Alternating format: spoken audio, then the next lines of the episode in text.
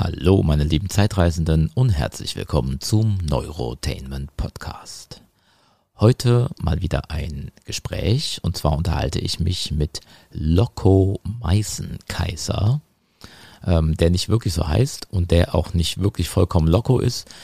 Allerdings hat er einen ziemlichen Loco-Film gedreht und zwar heißt dieser Film Batman, also nicht äh, wie Batman, ähm, sondern ähm, mit D geschrieben und mit E, also schlechte Männer.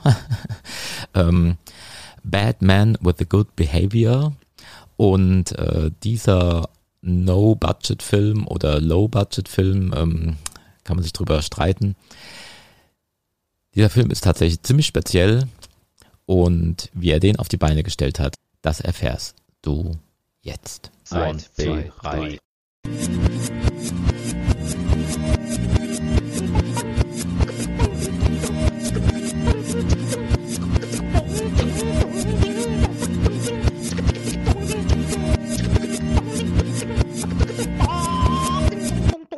Rein virtuell vor mir habe ich Loco Meißenkaiser. Und das wäre auch schon direkt meine erste Frage. Wie kommt es denn zu diesem Namen? Äh, Loco, nehme ich mal an, ist nicht dein wahrer Name.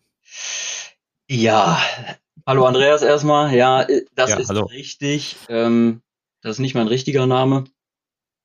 Ja, wie kam es dazu? Also ähm, als unser letztes Projekt ähm, fertig oder so Richtung Fertigstellung ging, habe ich mir überlegt, ähm, unter welchen Namen möchte ich den veröffentlichen? Möchte ich das unter meinem richtigen Namen tun oder nicht? Jetzt äh, komme ich beruflich oder in meinem, ich sage jetzt mal in Anführungsstrichen, richtigen Leben eigentlich nicht aus der Filmbranche und habe es für einen ganz guten Luxus gehalten, die Welten so ein bisschen trennen zu können, äh, um mich auf der einen Seite so in der Kreativität nicht zu beschneiden und auf der anderen Seite, sage ich jetzt mal, na, so das berühmte äh, die berühmte Bewerbung und dann wird man gegoogelt und direkt das erste Bild blutig mit Kettensäge, muss nicht unbedingt immer sein.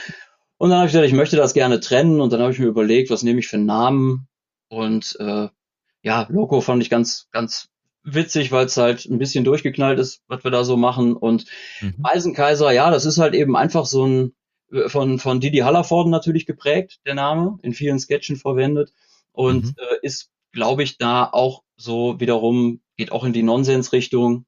Ja, und vielleicht auch zu den Gewaltszenen nochmal so ein schöner Kontrast, habe ich mir gedacht. Ja, das war eigentlich gar keine lange Überlegung. Also, okay. äh, ne, ja. Genau, du hast es angefangen mit deinem ersten Langfilm jetzt, ne? Also dein Kurzfilm davor zum Beispiel, da trittst du noch unter echtem Namen auf. Genau, das ist richtig. Also du kannst ja. meinen echten Namen auch ruhig sagen. Ich habe kein, kein Problem damit. es ist tatsächlich mehr für mich so diese, diese Google-Welt. Ne? Also wenn man, ja. wo mhm. landet man, wenn man nach den Namen googelt? Ne? Also mhm. genau. Meinen ersten Film habe ich noch unter meinem richtigen Namen Patrick Manson gemacht. Genau. Mhm. Okay. Ähm, genau, der äh, dein erster Langfilm jetzt, ähm, Batman. Also ne, wie böse Männer, also nicht wie der Batman. Also wenn man das bei äh, YouTube eingibt, ähm, dann habe ich gemerkt, dann wird einem wirklich, also die gehen also sehr lange davon aus, dass man sich gerade vertippt hat und dass man eigentlich Batman schreiben wollte. Ähm, ja. da muss man eine ganze Weile scrollen, wenn man einfach nur Batman eingibt. Ähm, ja. Genau, dein erster Film in Spielfilmlänge, wie kam es dazu? Was ist die Story von diesem Film? Ja, wie kam es dazu? Also ähm, die Idee für den Film kam eigentlich daher, dass wir bei den Dreharbeiten für unseren ersten Kurzfilm ähm, so in einige Probleme reingelaufen sind. Also wir sind völlig unbefangen an dieses Projekt rangegangen. Keiner hatte wirklich Ahnung von dem, was wir da tun. Wir haben ähm, im Freundeskreis so ein bisschen abgefragt, wer hat Bock, schnell äh, eine Handvoll Interessenten gefunden, die bei einem einen Wochenende Dreh mitmachen wollten. Und ähm, ja, dann hatten wir so diverse Probleme. Ich sag mal, dass die, die Texte, sagen wir, nicht gelernt wurden, ne? dass ein Darsteller, nachdem wir dann äh, halt mit dem Wochenende natürlich nicht ausgekommen sind, diesen Film zu drehen, dann aber auch spontan keine Lust mehr hatte, weiterzumachen und äh, wir sehr viel Überzeugungsarbeit leisten mussten, um diesen Film dann fertig zu kriegen, war die Idee, vor dem nächsten Projekt einen kleines Zwischenprojekt einzuschieben, und zwar einen total unaufwendigen Trashfilm, den wir quasi als mhm. Casting benutzen, wo wir jeden mitmachen lassen, der Bock hat und dadurch rausfiltern, wer sich vielleicht nochmal für eine ernsthafte Produktion eignet. Mhm. Und aus diesem unaufwendigen Trashfilm-Projekt sind dann 13 Jahre geworden und äh, ein ständig wachsendes Drehbuch, immer wieder neue Ideen, der Anspruch wurde immer größer, Szenen wurden neu gedreht.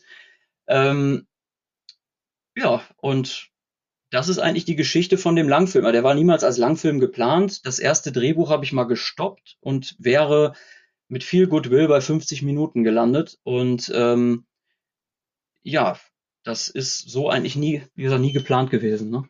Mhm. Genau, ich habe auch, ähm, den Film gibt's ja jetzt bei YouTube zu sehen, da habe ich ihn ja auch gesehen. Ähm, da stand auch in den Kommentaren irgendwie, ich habe vor elf Jahren einen Trailer dazu gesehen oder so. Also da geht ja schon draus hervor, dass ja, genau. das eine lange Geschichte hinter sich hat. Ähm, mhm. Woran lag das? Also was, also ich kenne selbst die Geschichte, wie, wie lange ein No-Budget-Filmprojekt dauern kann. ähm, aber woran lag es bei dir? Vielleicht kannst du es mal erklären. Also zu einem gewissen Teil sicherlich äh, an, an, einer, ja, an einer gewissen Planlosigkeit. Also wir kommen alle äh, nicht aus der Filmbranche und haben einfach aus purer Leidenschaft gehandelt, ne? sagen wir es mal so. Ähm, und ich, ja, ich habe im Endeffekt dieses Drehbuch immer wieder erweitert und umgeschrieben und die Ansprüche auch erhöht, habe dann auch gemerkt, gewisse Darsteller, das war in, in, in dem Sinne dann schon der gewünschte Effekt, gewisse Darsteller, die bringen einfach so viel Komik mit und so viel Leidenschaft, dass ich deren Rollen vergrößert habe. Und äh, dann ist mir irgendwie immer wieder noch eine Idee gekommen, wie man vielleicht noch eine Referenz und, ne, also ich sag mal, diese Ähnlichkeit zu Batman ist ja nicht ganz ungewollt, wie man auch am Cover vielleicht erkennt. Und ähm, äh, ja, dann ist, wenn man halt über so lange Zeit arbeitet, dann stellt man sich irgendwo auch immer ein Stück weit selbst in Frage und ja, vielleicht müsste man hier nochmal referenzieren, hier nochmal was anders machen, die Rolle vielleicht nochmal ein bisschen anders anlegen. Und so ist das Projekt einfach immer größer geworden. Und dann kam die Idee noch für dieses ähm, äh, Vorprogramm, die Fake-Trailer, die im Vorfeld laufen, mhm. die dann nochmal in separaten äh, äh, Gruppen dann nochmal gemacht wurden. Und so ist das Projekt halt einfach immer größer geworden.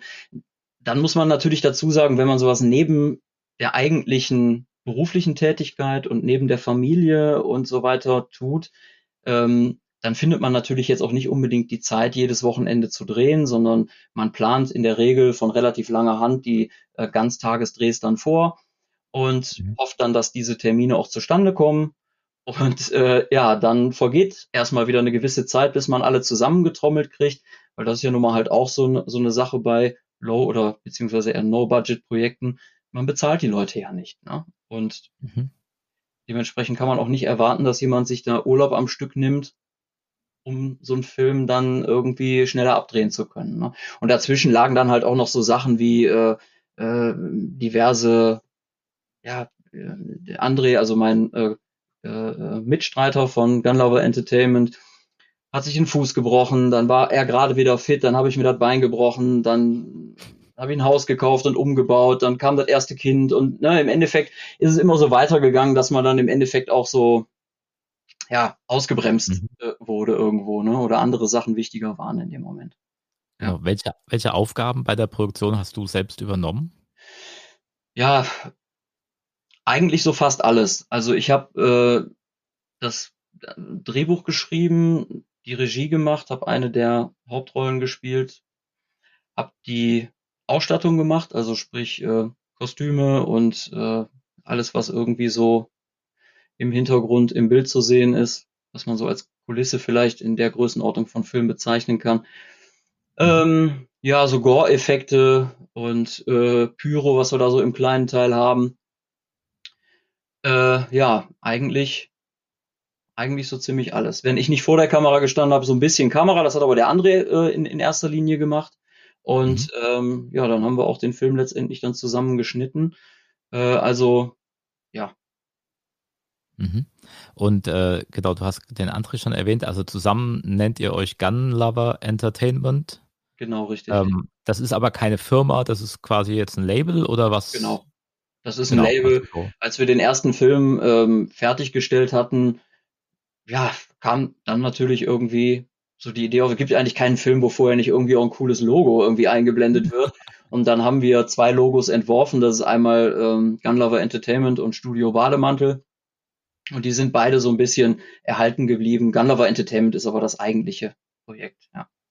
Mhm. Und ähm, jetzt hast du auch gesagt, genau, ihr habt ja die Leute alle nicht bezahlt.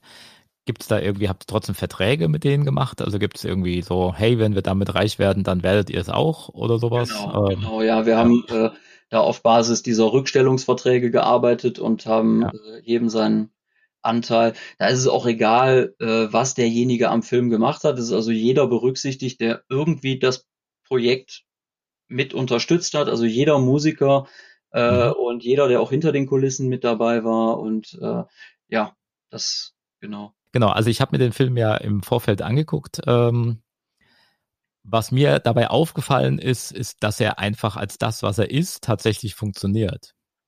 Also Ne, er ist erstmal auffallend witzig, ja. Also die Dialoge sind manchmal gar nicht mal so schlecht, ja. Ähm, und er ist halt einfach deutlich unterhaltsamer als sehr viele so No-Budget-Filme, die ich äh, sonst schon so gesehen habe. Ähm, man merkt natürlich, klar, ihr wolltet ja auch einen Trash-Film machen, also das ist ja auch das Genre quasi. Ähm, es gibt halt ein paar Nebendarsteller, wo man natürlich schon merkt, dass die jetzt keine Schauspieler sind. Ähm, das hat ja manchmal auch einen gewissen Reiz. Aber auch tatsächlich, was ich jetzt sagen muss, und deswegen da würde ich schon mal, mal wissen wollen, woher das kommt. Ich fand, dass einige äh, Ideen auch in der Inszenierung tatsächlich ziemlich gut waren. Also einfach, wie Szenen aufgelöst worden sind. Also du sagst, du kommst, du bist ja gar kein Regisseur ähm, im, im wahren Leben. Äh, wie kommt es dazu? Wie, wie kommt es dazu, dass du dich so mit Filmen beschäftigst, auskennst? Warum könnt ihr sowas? Ja, also erstmal danke für die Blumen. Freut mich natürlich sehr, wenn es funktioniert. Ähm, ja, woher kommt das? Also ich denke, grundsätzlich kommt es daher, wie bei den meisten anderen Filmemachern auch, aus einer Filmleidenschaft. Oder vielleicht, ja, vielleicht noch weiter zurückgegriffen, aus einer Leidenschaft für, für Geschichten und für Fiktion. Also mhm. ähm, ich ja, interessiere mich eigentlich schon immer, immer für fiktive Geschichten und irgendwann, wie gesagt, ist daraus dann auch eine Filmleidenschaft geworden. Und das ganze Projekt ist dann letztendlich auch sehr stark geprägt. Ich glaube, das merkt man auch von, äh, ja, von, von einer großen Leidenschaft für die Filme von äh, Quentin Tarantino. Das ist für mich so ein, so ein ganz großes oder ganz großer Aha-Effekt gewesen, als ich ähm, ja, zum, ich weiß gar nicht, wann die, wann die deutsche VHS-Veröffentlichung von Pulp Fiction war. Ich meine irgendwie äh, 95, 96 den Film auf VHS in die Finger kriegte und ich habe diesen Film gesehen. Das hat für mich alles verändert. Ich habe also ich habe ab, ab dem Moment erstmal nur noch danach gesucht, Dinge zu finden, die sind wie wie Tarantino. Mhm. Äh, was, da war ich auch mit Sicherheit nicht der Einzige, hat man äh, zu der Zeit ja auch in den Videotheken gemerkt, dass da auf jedem zweiten äh, äh, Film irgendwie drauf stand, der dänische Pulp Fiction und, und, und wie Tarantino. Also ähm, das ist erstmal, glaube ich, äh, zu einem großen Teil mitverantwortlich, warum meine Leidenschaft dann auch irgendwann so, so stark geworden ist. Also auch gerade für den Dialogfilm. Und ähm, warum die Dialoge jetzt in dem Film so gut funktionieren, äh, kann ich dir ehrlich gesagt jetzt gar nicht so wirklich beantworten. Also das ist die Art und Weise, wie ich Dialoge schreibe oder wie ich meine, dass ähm, äh, ja, wie Dialoge funktionieren müssen und wie die halt auch in einem Film irgendwo auch ja in gewisser Weise durchgängig sein müssen. Also ähm, ich finde, Szenen sollten generell in irgendeiner Weise aufgelöst werden, außer ich setze die ganz gezielt als ja, ich sag mal, Nonsens in einem Film ein, wie zum Beispiel jetzt äh, in unserem Film diese Schwarz-Weiß-Szene, wo der Puppenspieler da theatralisch in der, der, der ist ja völlig zusammenhanglos, hat eigentlich überhaupt nichts mit der Sache in dem Sinne zu tun. Das kann man auch tun, aber ansonsten finde ich es persönlich selber immer störend, wenn Szenen nicht aufgelöst werden in einem Film, wenn, wenn man das Gefühl hat, äh, ja, keine Ahnung, also man, man weiß gar nicht, was man da eigentlich erzählen wollte. Ne? Mhm. Ich kann es aber schwer erklären, muss ich jetzt sagen. Also. Nee, ich finde es einfach interessant tatsächlich, weil ähm, Genau, also was, was dann deine Filmschule ist, aber dann ist deine Filmschule wahrscheinlich einfach dann die Begeisterung durch äh, Pulp Fiction und Co. Und ja. dann nehme ich mal an, dass du diese Filme auch äh, für dich persönlich in irgendeiner Form analysiert hast, äh, auseinandergenommen hast, mehr als nur einmal gesehen hast. Ja, das stimmt. Also es ist natürlich jetzt nicht nur nicht nur Tarantino. Ich habe auch eine große Leidenschaft für Horrorfilme beispielsweise und mhm. Actionfilme. Damit habe ich eigentlich angefangen, äh, Filme zu gucken. Mhm. Ähm, ja, und natürlich halt auch irgendwo für Batman, weniger für die Comics, mehr für die Verfilmungen. Also äh, Batman, der erste Batman von Tim Burton ist auch so einer meiner ersten Kinofilme, an die ich mich jetzt erinnere, wo ich alleine äh, drin war. Das prägt einen natürlich irgendwo sehr. Der Film sollte irgendwie ein Mix aus all dem sein. Ich bin auch ein großer Fan von den Filmen äh, von Helge Schneider zum Beispiel. Merkt man vielleicht auch. ne? Also ähm, und ja, wenn mir was gefällt, neige ich das dazu, äh, das glaube ich wirklich äh, äh, zu analysieren, mir oft anzugucken und ich bin auch sehr interessiert an den Hintergründen, wie das Nerds halt so tun. Ne? Was soll mit dem Film jetzt passieren? Gibt es ja. da einen Plan? Also einen richtigen Plan hatten wir nie, ne? Also weder beim Drehen noch, noch danach. ähm, für uns war wichtig, dass der Film ein DVD-Release bekommt, was er ja auch 2019 dann direkt bekommen hat. Äh, vor allem auch deswegen, weil wir natürlich allen Darstellern und Mitwirkenden eine DVD versprochen hatten. Ne? Und äh, das haben wir auch eingelöst. Ähm, die DVD ist auch äh, am Markt erhältlich. Ähm, und das war erstmal schon mal Schritt eins. Dann versucht man natürlich, so einen Film bei Festivals unterzubringen. Und äh, das, ja, sage ich jetzt mal, ist mit einem Trash-Langfilm, haben wir festgestellt, nicht ganz so einfach. Also ähm, der Film passt zu wenig in, in irgendein festes Genre. Also der passt nicht so richtig aufs Horrorfilmfestival. Ähm, der passt nicht so richtig auf Festivals, die größere Produktionen zeigen. Auf Kurzfilmfestivals, die eher schon mal Trash zeigen, sowieso nicht. Und dementsprechend äh, die Corona-Situation erschwert das Ganze natürlich jetzt zusätzlich. Mhm. Ja, und äh, äh, ja, somit sind wir da jetzt ja. im Moment in so einer äh, also wir, wir melden den hin und wieder mal oder, oder bewerben uns hin und wieder mal bei Festivals, wo wir sagen, da könnte es passen. Er ist auch schon auf, äh, auf dem Indigo Filmfest im Saarland zum Beispiel gelaufen. Tolles Festival, die sehr viel kleine äh, Produktionen gezeigt haben, leider gezeigt haben, weil ähm, äh, letztes Jahr das letzte Indigo Filmfest war. Ähm, da konnte man also sehr viele kleine Produktionen sehen. Ähm, ja, was ich glaube ich viele andere Festivals, ja, ich will jetzt gar nicht sagen, nicht mehr trauen, aber äh, einfach vielleicht auch nicht mehr machen können, weil weil sie vielleicht zu groß geworden sind, ne? Oder oder vielleicht den Anspruch haben, auch große Produktionen äh, zeigen zu können. Ja, und dann halt nur noch sehr sehr begrenzt Sendezeit haben äh, für für Trash. Ne?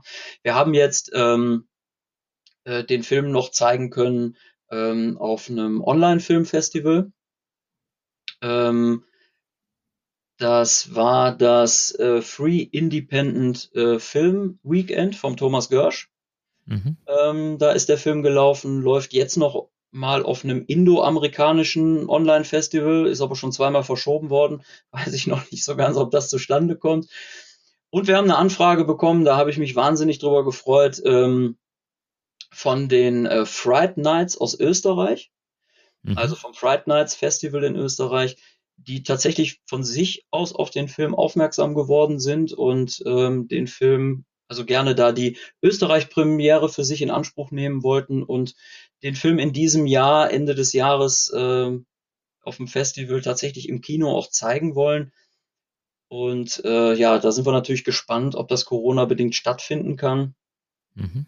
Weil das ist natürlich nochmal so ein Ding, ja, also, wo ich jetzt nicht mehr so wirklich mit gerechnet hätte und wenn dann vor allen Dingen, ohne dass man sich selber bewirbt, so eine Anfrage kommt, ist das natürlich, äh, geht runter wie Öl, ne? Ist klar. Mhm.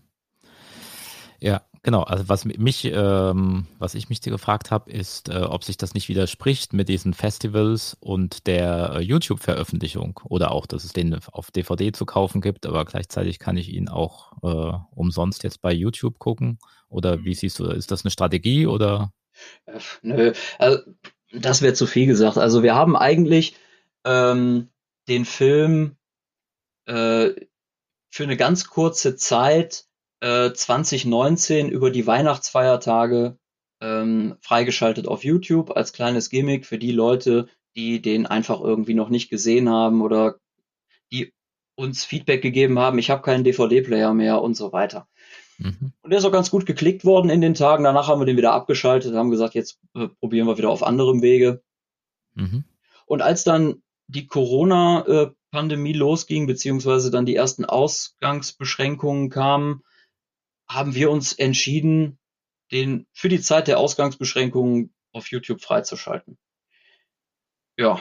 Mhm. Und da sind wir jetzt. Also im Endeffekt haben wir den ja. von YouTube so gesehen einfach nur nicht mehr wieder runtergenommen und ähm, oder nicht mehr nicht mehr gesperrt äh, und haben für uns auch so ein bisschen. Wir haben halt hin und her überlegt.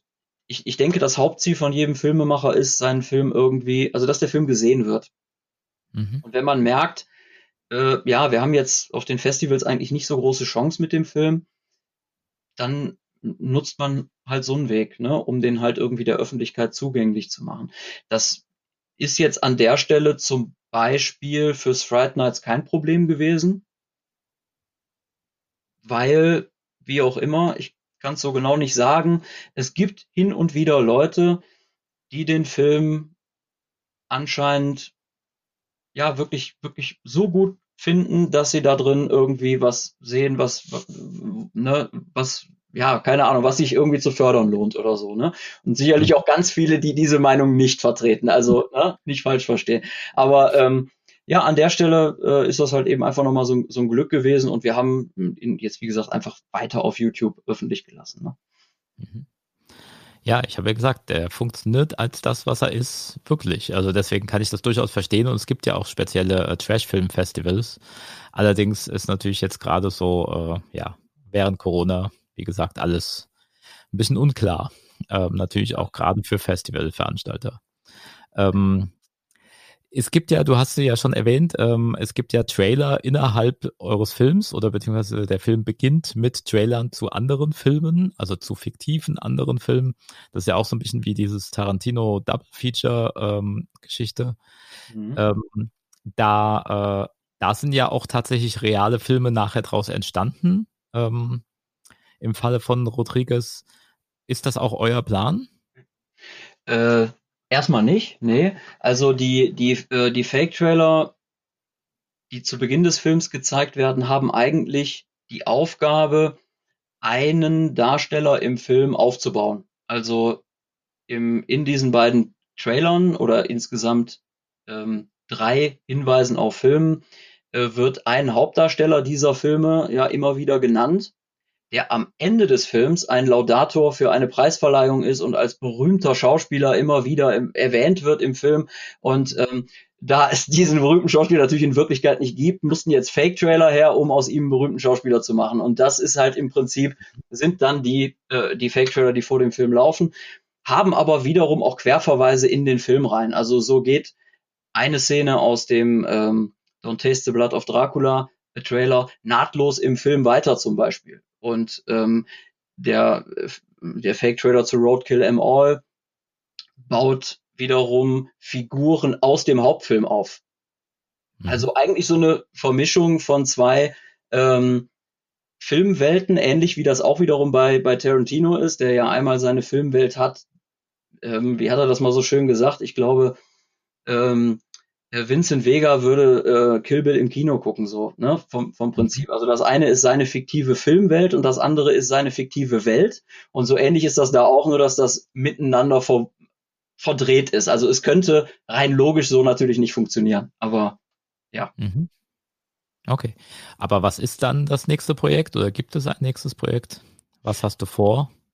Um ehrlich zu sein, gibt's im Moment noch nicht so ein richtiges Projekt. Also wir haben äh, diesen Sommer vor, ein Musikvideo für eine befreundete Band zu drehen, die auch ein, mhm. ja, nicht direkt ein, ein, ein Musikstück äh, für den Film zur Verfügung gestellt haben, aber ein, ein, ein ganz kurzes Gitarrenriff, weil wir die unbedingt dabei haben wollten. Und ähm, für die wollen wir ein Musikvideo im Sommer machen. Filmprojekt haben wir derzeit nicht geplant. Ich muss auch ganz ehrlich sagen, ähm, das Filmprojekt ist doch so über 13 Jahre am Ende doch natürlich auch sehr anstrengend gewesen. Also gerade gegen Ende, wenn es dann auf einen Termin zuläuft und dann die technischen Probleme anfangen, äh, den Film dann überhaupt noch fertig zu kriegen und so weiter, hat schon am Ende gezerrt, bin ich auch ganz ehrlich. Und ähm, ja, also